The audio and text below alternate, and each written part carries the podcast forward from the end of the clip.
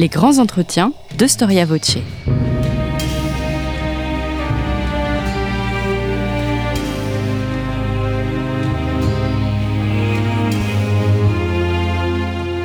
On retrouve Étienne Gros.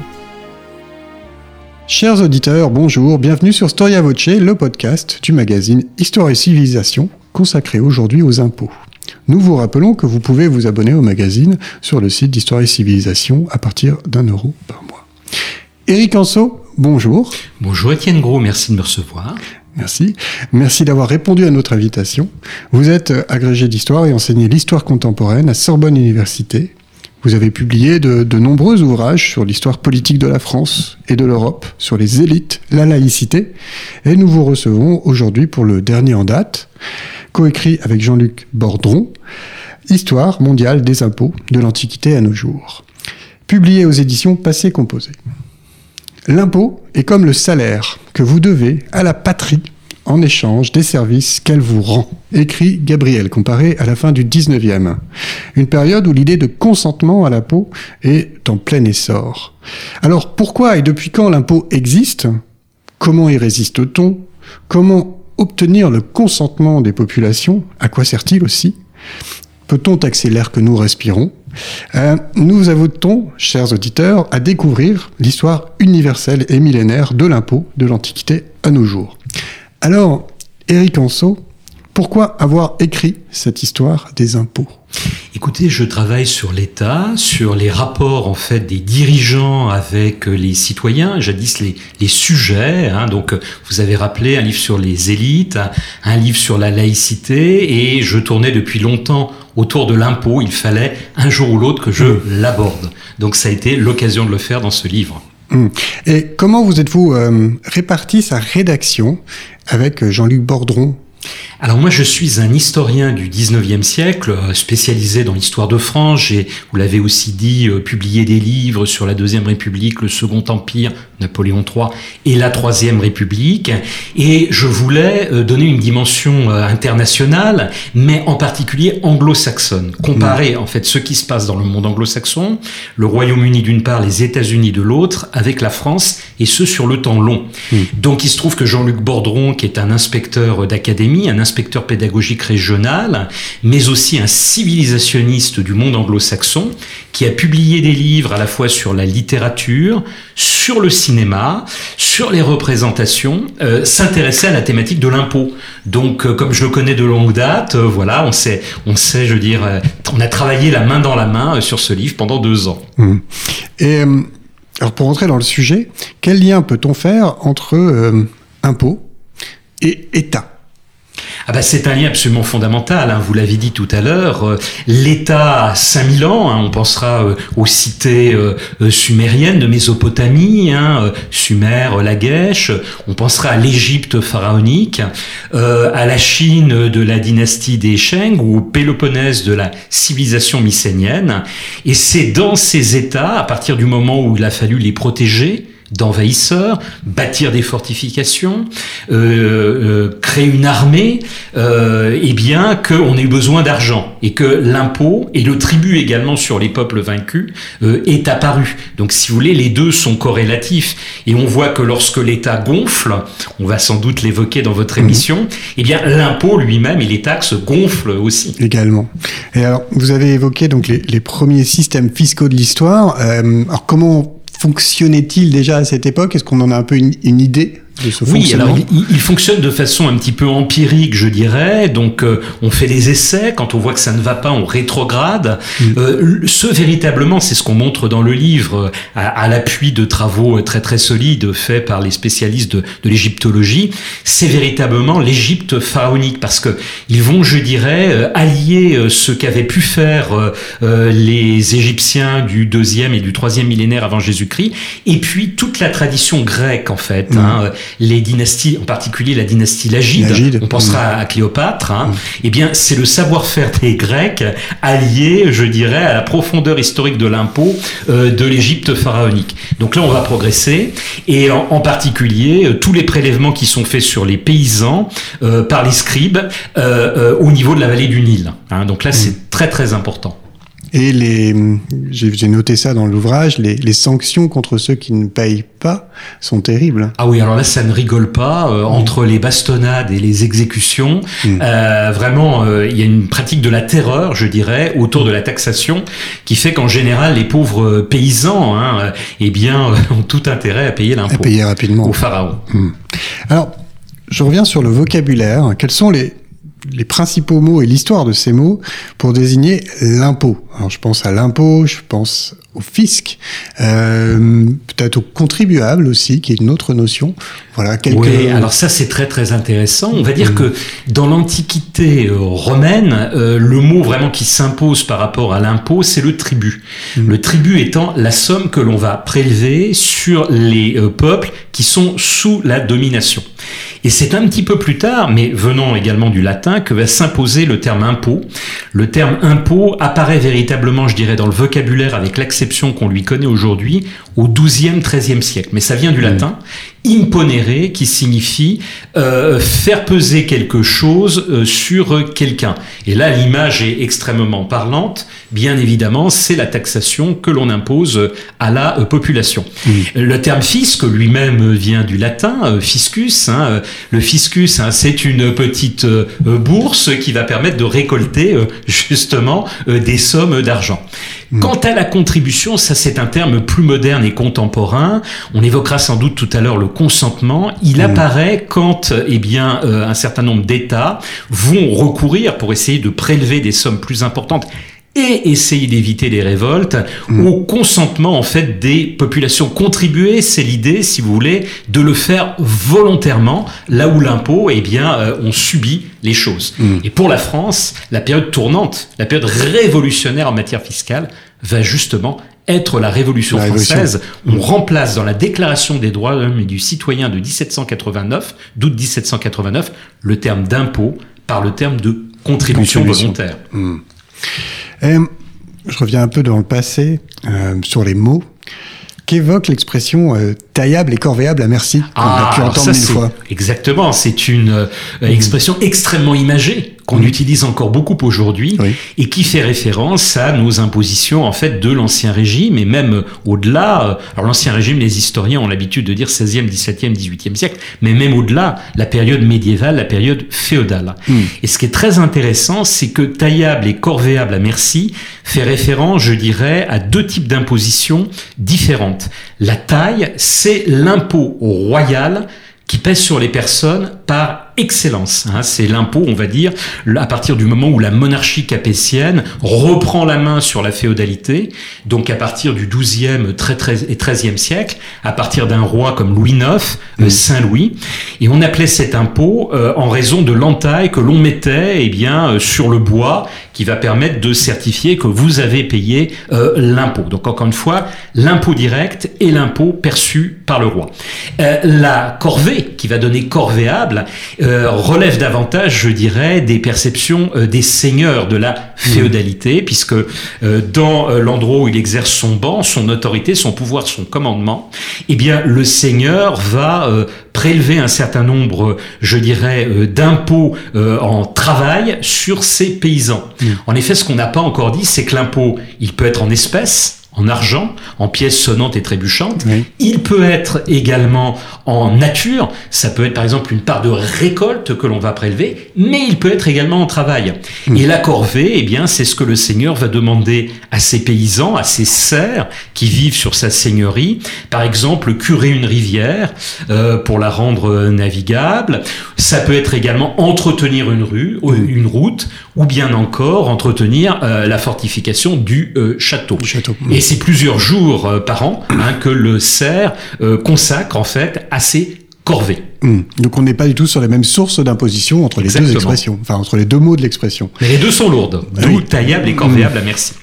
Euh, alors, je reviens sur le, Moyen Âge et l'Antiquité. Quels sont les, les points communs qu'on retrouve dans les machines fiscales, par opposition peut-être à l'époque moderne, entre l'Antiquité et le Moyen Âge alors je dirais qu'il y a pas mal de similitudes, mais il y a aussi des différences. La principale différence à mes yeux, c'est que à partir de l'époque carolingienne, pour faire simple, à partir des petits-fils en fait de Charlemagne, mmh. on pensera à Louis le Germanique, on pensera à Lothaire et on pensera pour nous en français occidental à Charles le Chauve, mmh.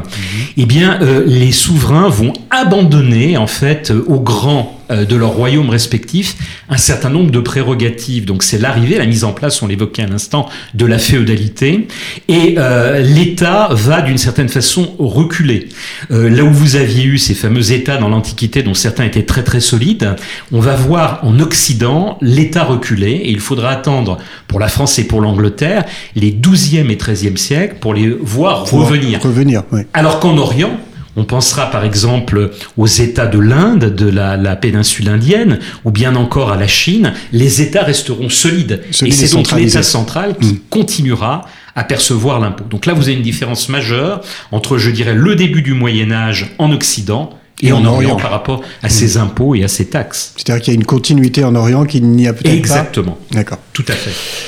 Époque moderne, maintenant, quelle évolution notable, justement, vous constatez à cette époque dans, euh, dans la perception, dans le système de l'impôt, de la machine ah, fiscale? une, montée très très nette en puissance, en particulier mmh. en France, avec la mise en place de la monarchie absolue de droit divin, donc avec les Bourbons. Mmh. On rappellera quelques noms pour vos auditeurs euh, Henri IV, Louis XIII et Louis XIV. Avec sous Louis XIII la mise en place des intendants de police, justice et finances, dont l'un des rôles principaux va être d'une part bah, d'implanter l'État dans les provinces, en particulier les provinces nouvellement rattachées au royaume. On rappelle que, eh bien, à partir du domaine royal, euh, au XIIIe, XIVe, XVe, XVIe et XVIIe siècle, un certain nombre de provinces vont s'agréger au royaume. À l'époque de Louis XIV, on aura en particulier le Roussillon, l'Artois et l'Alsace et la Franche-Comté, mmh. qui euh, feront partie désormais euh, de, de l'État royal. Et eh bien, les intendants seront chargés de mettre en place l'administration et de percevoir l'impôt. Mais je dirais que si les choses globalement vont permettre à l'État de se renforcer, euh, aux, impôts de devenir de plus en plus nombreux, euh, en quantité comme en qualité, il va y avoir aussi énormément de révoltes à l'époque de Louis XIII et de Louis XIV. Ah, on va en citer quelques-unes. Révolte des Croquants et des Vanupiers. Donc là, c'est la Normandie et le Périgord à l'époque de Louis XIII. Et puis une révolte qui nous parle parce qu'elle a rejoué euh, au début des années 2010, la révolte des Bonnets Rouges mmh. en Bretagne au moment euh, de la guerre de Hollande, 1675-1678. Donc là, on est sous le roi Louis XIV. Euh, le roi Louis XIV voulait imposer le teint sur euh, le papier euh, fiscal euh, qui dépendait donc de l'État. Et vous allez avoir cette grande révolte en Bretagne. Donc la multiplication aussi des révoltes. Des révoltes il y en a toujours eu oh, j'allais vous demander. Hein, toujours simplement le XVIIe siècle en France est l'un des temps forts de la révolte parce que l'un des temps forts du renforcement de l'État et de l'imposition. Et les deux sont souvent corrélatifs. Hum. justement, en parlant de révolte, de quand date l'idée de, de du consentement à l'impôt, c'est-à-dire de favoriser le consentement à l'impôt Alors je dirais ça vient de très loin. Tout à l'heure mmh. j'évoquais Charles Le Chauve. Charles Le Chauve, il y a l'édit de Pistre qu'il va prendre. Donc là nous sommes en 864 et il va demander à ses collecteurs d'impôts de faire attention, mmh. d'être à l'écoute en fait de ces sujets parce qu'il craint déjà, il y en a eu des révoltes. Simplement, bon, les choses euh, vont relativement euh, mal se passer à la suite. Alors euh, après, quand on franchit les siècles, vous avez à l'époque de Philippe le Bel, là c'est le tournant en fait du 14e et du 15e siècle, la mise en place des États généraux mmh. est l'une des fonctionnalités des États généraux qui rassemblent les trois États, les trois ordres du royaume. On rappellera le clergé, la noblesse et le tiers-État. Mmh. Ben, c'est de consentir à l'impôt. Mmh. Le grand-père de Philippe le Bel, on l'évoquait tout à l'heure, c'est Louis IX. Il a mis en place un certain nombre d'impôts. Euh, Philippe le Bel va en mettre en place de nouveaux et il a besoin d'une forme de consentement, d'accord, mmh. au moins des représentants de ces trois ordres. Mais véritablement, véritablement, c'est à l'époque moderne que le principe moderne du consentement va se mettre en place, d'abord en Grande-Bretagne, par le biais de la glorieuse révolution en 1688-1689, l'arrivée d'un nouveau roi, d'une une nouvelle dynastie qui vient de Hollande, la famille d'Orange, mmh. exactement, Guillaume d'Orange, et euh, il va accepter ce principe du consentement de l'impôt par le Parlement britannique et l'idée également d'une annualité du consentement de l'impôt. Ça, c'est très neuf. Mmh. À chaque session parlementaire, on rejoue. On rejouera.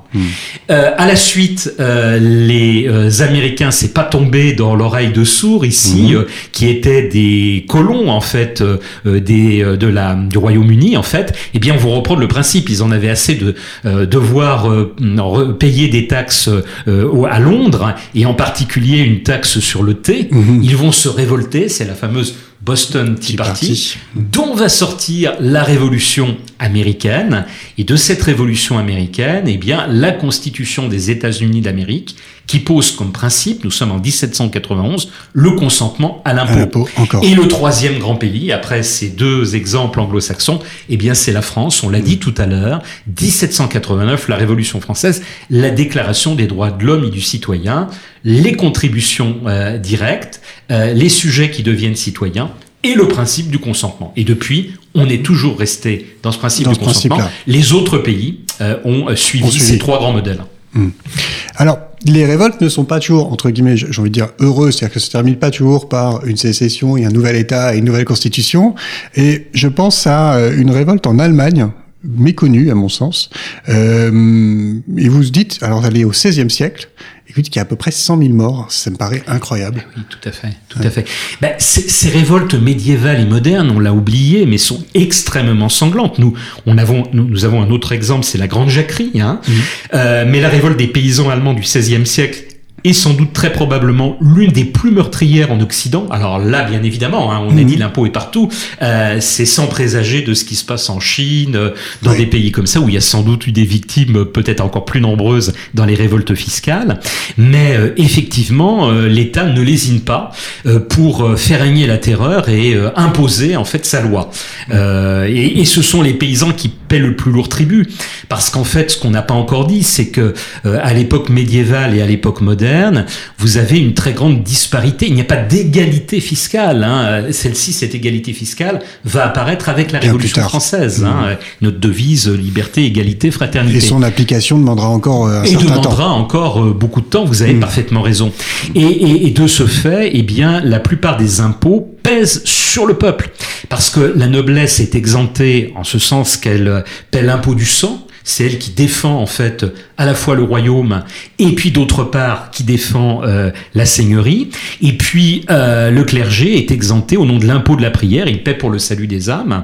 Mm. bien évidemment, euh, l'État royal va, il, a besoin d'argent, il a essayé, hein, mais le don gratuit, les choses comme ça. Exactement. Mais concrètement, les prêtres et les nobles paient beaucoup moins d'impôts que le peuple, et qu'en particulier la masse des paysans. Et mm. la masse des paysans se révolte périodiquement et là, l'État royal ne lésine pas avec eux. Alors là, on est, euh, on est dans le Saint-Empire germanique à l'époque On est dans le Saint-Empire romain germanique, mmh. exactement, tout à fait. Donc c'est quelque chose qu'on retrouve dans toute l'Europe en fait. Ah, qu'on retrouve dans, dans, toute l'Europe. Hein. On évoquait la France, on a évoqué l'Allemagne, on retrouve ça avec les Ciampi, une révolte dans les villes italiennes. Donc là, c'est pas les paysans, mais les citadins, les pauvres citadins euh, urbains en Italie. Et on retrouve ça aussi en Angleterre. Hein. Vous avez euh, les de Wat Tyler, par exemple, mmh. enfin qui ont été aussi extrêmement sanglantes à l'époque médiévale et à l'époque moderne. Mmh. Alors je retiendrai la phrase sur cette révolte, en tout cas, qui est quand Adam, Béché et Ève filaient, où donc était le Seigneur? Exactement. donc tout à fait. Le, Seigneur, il n'a pas l'air de travailler et c'est un problème. Euh, oui, oui, on fait, on fait, énormément référence à la Bible. Mmh. Euh, on rappellera quand même que dans les livres sacrés des différentes religions, l'impôt est mmh. aussi extrêmement présent. Hein, euh, rendez à César ce qui appartient à César et à Dieu ce qui appartient à Dieu. Dans le Coran, c'est la zakat, hein, c'est le monde légal, et on retrouve ça, mais dans toutes les, autres, les autres livres sacrés. Vous êtes à l'écoute de Storia Voce. Je reçois Eric Anso, co-auteur d'une Histoire mondiale des impôts de l'Antiquité à nos jours, publiée aux éditions Passé Composé. Euh, nous vous rappelons que ce podcast vous est offert par la rédaction d'Histoire et Civilisation avec le soutien de l'association Storia Voce. Vous pouvez toujours soutenir notre association. Faites un don en cliquant sur le lien en haut de la page d'accueil de notre site storiavoce.com. Une question toujours sur les révoltes. Est-ce que vous considérez, avec ce temps historique, que la révolte Gilets jaunes est un mouvement original alors oui et non, je dirais, euh, il est original dans l'époque contemporaine par son ampleur, parce qu'on n'avait rien vu de tel en fait. Bah, depuis l'époque moderne, Mmh. depuis 1789, on pensait effectivement par le consentement, et même d'une certaine façon, et ça c'est une déviance de l'État très contemporain, euh, le citoyen client, c'est-à-dire que l'État va loin pour arriver au consentement, et euh, maintenant il y a un médiateur de la République en charge des impôts euh, rattaché au ministère de l'économie et des finances, qu'on n'aurait plus le retour de ce type de révolte. Or, visiblement, eh bien, le peuple français en a eu assez euh, des taxations euh, qu'on lui faisait. Vous avez eu un certain nombre de mouvements. On évoquait les bonnets rouges, bonnets face à l'écotaxe, Mm. euh, le mouvement des pigeons euh, et, et d'autres mouvements encore. Mais celui qui a le plus éclaté, c'est bien sûr les gilets jaunes. Hein, euh, à, à propos des, c'est parti des taxes sur le carburant. Hein, Euh, les, les gens dans la, ce qu'on appelle la France périphérique, comme l'appelle Christophe Guilluy, n'en pouvaient plus parce que n'arrivaient plus à payer justement le carburant. Et ça, ces images ont fait le tour du monde parce que ça a énormément surpris que dans un grand pays occidental moderne, on ait de nouveau eh bien euh, ces mouvements euh, populaires euh, massifs de contestation à l'impôt. Donc je dirais il y a un retour historique, mais il y a aussi une forme de modernité parce que tout ça en fait est apparu sur les réseaux sociaux, les mots d'ordre par Facebook en particulier. On a aussi beaucoup utilisé les téléphones portables. Et puis ce qu'on ne faisait pas forcément dans les révoltes du passé, on est monté à Paris pour enfoncer, souvenez-vous, la porte de certains Certains ministères. ministères, ouais. Euh, la République, euh, ne l'oublions pas, euh, nous sommes trois ans derrière ce mouvement, mais a, a vacillé. à un moment donné, Emmanuel Macron avait son hélicoptère dans la cour de, de l'Élysée. Donc ça a été quand même extrêmement, loin. extrêmement, oui, extrêmement impressionnant. Euh, justement, est-ce qu'il y a toujours eu aussi des, hum, au-delà des révoltes, les questions, c'est comment on échappe à l'impôt? Est-ce qu'il y a toujours eu des exemptions? Ah oui, tout à fait. On évoquait les nobles, on évoquait le clergé. Il y a toujours ceux qui arrivent à se soustraire à l'impôt. Et ils le font de différentes manières. Alors, ils le font parfois, eh bien, euh, en acquittant, je dirais, une petite somme. On évoquait aussi le, le, le don gratuit de l'Église. Oui. Le don gratuit, c'est une somme que euh, volontairement l'Église, les assemblées du clergé vont euh, voter, euh, octroyer selon leur bon plaisir au roi, et qui va les dispenser de payer, on va dire, euh, l'impôt classique. C'est euh, une forme légale là pour le coup. Mais il y a des contournements qui le sont moins, et on évoquera par exemple ici les phénomènes de contrebande. Alors l'un des impôts les plus honnis euh, de l'ancien régime en France et dans les autres pays, c'est l'impôt indirect sur le sel, le sel. la fameuse gabelle. Et euh, il se trouve que notre royaume était très compartimenté, puisque dans les provinces où le sel était abondant, les habitants, les sujets du roi en étaient dispensés. Dans d'autres où le sel n'était pas abondant, voire absent, il fallait le faire venir. Et là, les taxes pouvaient être extrêmement élevées. Et vous avez euh, un certain nombre de contrebandiers du sel, ce qu'on appelle les faussonniers, qui vont jouer un petit peu avec les, les gabelous, c'est-à-dire ceux qui perçoivent l'impôt du sel, euh, à ces frontières euh, entre les provinces. Un exemple parlant, euh, le nom est resté dans l'histoire de ces contrebandiers au XVIIIe siècle, c'est Mandrin, dans le sud-est de la France. Et puis vous avez également Jean Chouan, hein, Oui. qui donnera la, la chouannerie, parce qu'après il se révoltera Il se contre l'État central républicain pour d'autres raisons, soutiendra le pouvoir monarchique après l'avoir euh, combattu et contourné euh, euh, par le biais de l'impôt. Euh, Est-ce que dans la suite des exemptions, il a toujours existé aussi des paradis fiscaux? Ah, très très intéressant. Alors on connaît beaucoup ce phénomène, euh, Panama avec les Panama Papers, les îles Caïmans, plus près de nous en Europe, le Luxembourg et, et la Suisse, qui est une forme de, de paradis fiscal.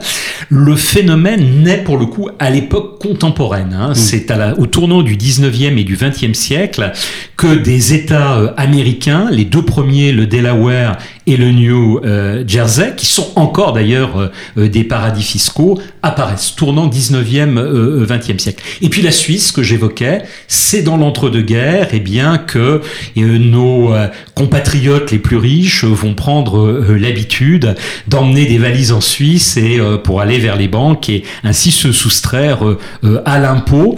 Alors il y a un tournant qui est très très important dans notre pays, c'est l'arrivée au pouvoir du cartel des gauches en Oui. 1924, Édouard Herriot, il va y avoir une fuite des capitaux justement vers la Suisse à ce moment-là, et on raconte que le gouvernement d'Édouard Herriot va tomber à cause du mur de l'argent. Euh, euh, Raymond Poincaré, euh, qui était plus centre droit, Mm. ramènera la, La confiance, confiance. provisoirement Mm. à partir de, de 1926. Donc, Et c'est un phénomène quand même assez Assez ancien, euh, qui date de l'époque contemporaine, mais de la fin du 19e et du début du 20e. Euh, dans votre ouvrage, vous listez les, les domaines de l'impôt. Alors, est-ce que les États sont prêts à tout taxer? Ah, ben, ce qui est fascinant, c'est que, alors aujourd'hui, dans un pays comme la France, vous avez 480 impôts et taxes. hein. Nous Mm. sommes quasiment les, et même les recordmen euh, de, de, de la planète. hein. Quasiment aucun domaine n'échappe euh, à l'impôt. Et quand on a créé un impôt, après, c'est très très dur de le supprimer. J'ai en tête, si vous voulez, la vignette automobile, mais c'est davantage l'exception qui confirme la règle. Mais quand on remonte très loin le fil du temps, on se rend compte, eh bien, que l'ingéniosité, en fait, des États et des taxateurs Et sans fin. a été euh, très très loin et quasiment euh, euh, sans fin. Euh, Alors parmi les impôts très très originaux, euh, les impôts par exemple sur les cartes à jouer qui apparaissent euh, à la Renaissance, les impôts sur les moyens de locomotion, sur les carrosses, et là ça nous amène euh, aux lois somptuaires qui remontent euh, à l'époque euh, moderne, ou bien impôt- encore un impôt très très original sur la barbe qui va être mis en place par le tsar Pierre le Grand au tournant des 17e et des 18e siècles. Qui est hein. Euh, c'est assez amusant, c'est parce que Pierre le Grand voulait occidentaliser son pays. Il trouvait que les, les seigneurs, les boyards russes, mais également les popes, euh, eh bien, portaient des barbes un petit peu hirsutes. Et euh, dans un premier temps, il a interdit le port de la barbe. Puis dans un deuxième temps, il s'est heurté euh, à une telle fronde du clergé orthodoxe qu'il a trouvé un moyen terme. Je vous impose et vous pouvez Et vous pouvez continuer de porter euh, Ouais. la barbe. Oui. Euh, euh, la grande Catherine qui lui succède en 1772 euh, reviendra là-dessus et abrogera cet impôt sur la barbe. Donc vous voyez, euh, l'ingéniosité, je dirais, des différents États va se nicher absolument partout, Partout. et ça, ça remonte euh, à très très loin hein, dans l'histoire. Je pense aussi aux fenêtres. Euh, Ah oui, oui, oui. Parce que c'est c'est aussi un impact sur la rue. Euh, Exactement. On a fait une émission sur la rue il y a, il y a- il y a peu de temps, euh, l'histoire de la rue qui est sortie aussi dernièrement. Et euh, effectivement, vous avez là aussi dans plusieurs pays des impacts, des, des impositions. C'est absolument incroyable. La marquise du Deffand, qui est une grande salonnière du milieu du XVIIIe siècle, disait On taxe tout hormis l'air que nous respirons. Mm. Alors ça, ça valait pour la France, mais ça ne valait déjà plus pour l'Angleterre, Mm.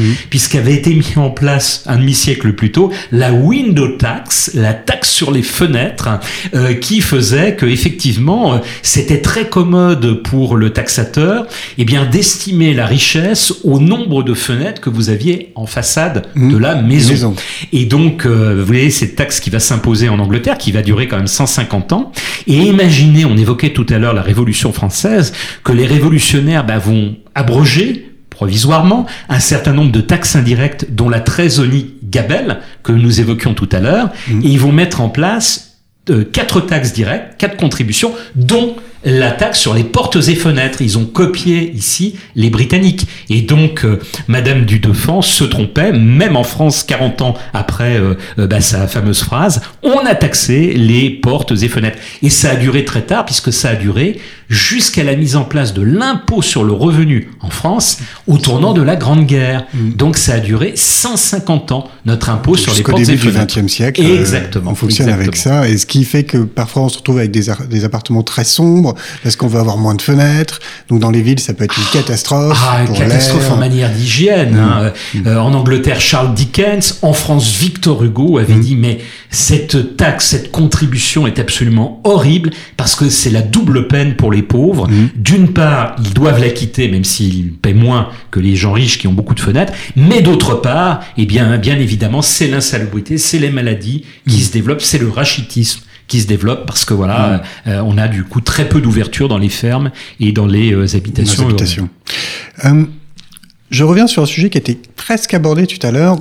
On voit une augmentation exponentielle de l'impôt au cours du 19e et du 20e siècle. Euh, pourtant, on parle souvent de la période pré-révolutionnaire comme écrasante d'impôts. Et il y a une forme de paradoxe que j'aimerais bien qu'on essaye de clarifier. Voilà. Oui, alors c'est un très mauvais procès qu'on fait à l'ancien régime. Alors là, je vais réhabiliter l'ancien régime et nos monarques. Euh, ce qui est vrai, c'est que sous l'ancien régime, il y a l'injustice. Alors là, euh, on va vers plus d'égalité indéniablement avec la Révolution, mais en termes de taux d'imposition, en fait, euh, vous savez, l'expression taillable et corvéable à merci, elle s'impose véritablement avec la Troisième République. Dans les manuels scolaires, on a tendance à noircir le tableau d'avant 1789 en disant Regardez, petits enfants, et dites-le à vos parents. Grâce à la République, on a des impôts plus justes, donc ça en partie c'est vrai, mais euh, vous allez payer Consenti. moins d'impôts. Hein, vous aurez, vous, il y aura un moins ressenti euh, du paiement de l'impôt. Et ça c'est totalement faux parce que quand on regarde, les historiens modernistes ont montré le taux d'imposition hier par rapport à aujourd'hui, mais euh, on a fait un bond considérable à l'époque contemporaine. On est entre 5 et 10 euh, de part de richesse imposée à la fin de l'ancien régime. Ce qui rien du tout. Mais c'est rien du tout par rapport à aujourd'hui. Imaginez qu'aujourd'hui, c'est 45 à 47% du PIB, c'est-à-dire du produit intérieur brut, qui est prélevé euh, sur la richesse euh, nationale. Euh, Pourquoi? Parce que l'État a eu de nouveaux besoins. Alors attention, il ne faut pas jeter, le bébé avec l'eau du bain. Euh, c'est aussi bien évidemment la sécurité sociale, c'est l'État-providence, ce sont les routes qui sont mieux entretenues, c'est l'État qui va prendre en charge euh, l'instruction publique, euh, les hôpitaux, ce que l'on ne faisait pas sous l'ancien régime où c'était abandonné Ou- ou en grande partie au ouais. clergé, Voilà. c'était fait différemment. Euh, mais euh, tout ça coûte très cher et du coup le taux d'imposition a littéralement explosé. Alors justement, vous parliez ça des quatre grandes révolutions d'impôts. Euh, je pense que ça fait une bonne transition avec le Oui, sujet. oui. Que- quelles sont-elles ces quatre grandes révolutions? Alors on en a déjà évoqué euh, certaines et en particulier le fait euh, que voilà on prélève beaucoup plus euh, aujourd'hui que naguère parce que l'État a des besoins plus conséquents en particulier depuis 1945 avec le welfare state qui apparaît encore une fois là c'est les trois grands ensembles géographiques qu'on évoquait tout à l'heure pour le consentement et qu'on retrouve avec le, le welfare state. Donc les États-Unis d'Amérique la Grande-Bretagne, c'est le fameux plan Beveridge, et puis la France, avec ce gouvernement euh, provisoire de la République française qui allie les gaullistes, le général de Gaulle et les communistes, hein, la sécurité sociale se met en place, tout ça coûte bien évidemment euh, très cher. La troisième euh, de ces grandes révolutions, eh bien, euh, je l'évoquais tout à l'heure, c'est le fait que désormais le citoyen devient euh, également acteur de l'impôt. On cherche encore plus à l'impliquer. Alors ça, c'est une révolution très récente, tournant 19e, 20e siècle. Et puis, il y a euh, le quatrième élément qui est l'impôt moral. Hein, l'impôt moral. Alors là qu'on va retrouver euh, par le biais également de taxes euh, sur la santé. On pensera euh, à la taxation sur le tabac, Le tabac. la tabagisme, qui est un petit peu ambigu parce que l'État va prélever des sommes et ça, ça l'intéresse euh, sur les paquets de cigarettes. Et en même temps, euh, le but, c'est d'essayer d'en diminuer euh, la, euh, la consommation parce que ça coûte également très très cher en termes eh bien de euh, soins, Soins, euh, santé. et des cancers. Il, il hein. me semble que dans votre livre, il y a quelqu'un qui dit ça, qui dit que pour être un bon citoyen, il faut fumer pour payer des taxes. C'est quelque Ah oui, chose comme ça. Tout à fait. Là, c'est un grand homme politique euh, britannique, hein, parce que vous savez, les, les Britanniques ont aussi beaucoup d'humour, hein, et donc euh, il faisait un petit peu de la provocation, de l'ironie au tournant du 19e et du 20e siècle. Mais, mais, mais j'ajoute également sur la pollution, qui est l'un- l'une des grandes préoccupations aujourd'hui, l'environnement. Et là, c'est ce qu'on appelle la taxe Pigou. Alors Albert Pigou est, est un euh, est un concepteur d'impôts des années 1920 et qui dit voilà, les pollueurs vont devoir être taxés. Dans son pays, qui est plutôt un pays libéral, euh, on va l'envoyer un petit peu bouler pendant plusieurs décennies. Et puis au lendemain de la deuxième guerre mondiale, vous allez avoir eh bien une grande vague de pollution euh, qui va euh, toucher la ville de Londres, hein, un smog qui va faire plusieurs milliers de victimes. Et le Parlement de Westminster va mettre en place cette taxe pollueur-payeur, qui sera appliquée dans les années 1970 sous des formes atténuées. hein. On, on voudrait aller plus loin aujourd'hui, mais dans la plupart des pays. Voilà, Mm. ça commence à partir des années 1970. Donc c'est ça la quatrième grande révolution, de révolution. l'époque contemporaine. Euh, quelle tendance pouvons-nous observer aujourd'hui en matière de fiscalité mondiale? Vers quoi tend-on? Alors c'est très dur ici de faire une réponse euh, unique et universelle à votre euh, à votre question mm. parce que vous avez des pays qui sont tentés par moins de taxation et d'autres qui taxent toujours plus. Euh, on évoquera par exemple sur le temps assez court les États-Unis d'Amérique. Mm. Encore une fois, il faut faire très attention d'une part en profondeur historique et d'autre part en analysant le type de taxe parce qu'aux États-Unis, j'avais cette euh, des conversations avec un fiscaliste américain pas plus tard que la semaine dernière. Faut pas oublier qu'il y a trois niveaux d'imposition. Vous avez l'État fédéral d'abord, qui est un État qui euh, taxe beaucoup moins, par exemple, que notre euh, notre État français. Mmh. Hein. Par exemple, aux États-Unis, ce qu'on sait peut-être pas, c'est que vous vous cassez la jambe dans la rue, vous appelez une ambulance, et si vous n'avez pas sur vous votre carte bancaire, eh bien l'ambulance repart. Hein. Donc voilà, et, c'est ça. Bah oui, mmh. tout à fait, mmh. parce que l'État est beaucoup moins encadrant, protège beaucoup moins le, le citoyen, en particulier en matière de, de santé. Vous avez les États fédérés les 50 États américains fédérés. Et là, c'est extrêmement variable. Vous avez des États euh, qui sont euh, très euh, libertariens. Hein, et on pensera par exemple au New Hampshire, dont la devise est vivre libre ou mourir. Mmh. Et là, dans certaines communes du New Hampshire, eh bien, vous n'avez même plus de services publics. Donc, c'est vraiment le libertarianisme poussé euh, à, son extrême. Et puis, euh, c'est, euh, vous avez également les taxes communales qui sont aussi extrêmement variables. Alors, elles peuvent l'être chez nous, mais je dirais que la, la fourchette est, est, moins étendue. C'est pour ça que je peux pas faire une réponse unique à votre question. Aujourd'hui, on est quand même dans, dans, on a atteint des, des, des taux de prélèvement en France qui sont très élevé. On ne sait pas ce que nous réserve l'avenir, euh, l'élection de 2027. Peut-être aura-t-on une gauche qui voudra encore plus taxer, euh, qui arrivera au pouvoir, ou peut-être une droite libérale qui regardera euh, vers le monde anglo-saxon et, qui cherchera à réduire, à réduire nos impôts et nos taxes. Hmm. Peut-être que nous aurons aussi des, taxes qui seront plus liées à la pollution, à l'écologie, au ah réchauffement climatique. Alors ça c'est une tendance, vous avez raison. Ça c'est mm. une tendance lourde à mon avis. Euh, ça va, ça va durer, ça va même se développer indéniablement. Mm. Tout à fait. Bien, merci beaucoup, Eric Anso. Merci à vous. Merci d'avoir répondu à nos questions. Alors je rappelle que vous euh, enseignez l'histoire contemporaine à Sorbonne Université. Que vous avez donc publié de nombreux ouvrages sur l'histoire politique de la France, de l'Europe, sur les élites pour lesquels nous vous avons reçu, euh, la laïcité, et vous avez donc écrit cet ouvrage avec Jean-Luc Bordron, Une histoire mondiale des impôts de l'Antiquité à nos jours, publié euh, aux éditions Passé Composé. Il me reste à vous remercier, chers auditeurs, pour votre fidélité, et à bientôt pour un nouveau numéro de nos grands entretiens. Je vous souhaite une excellente semaine. Merci beaucoup.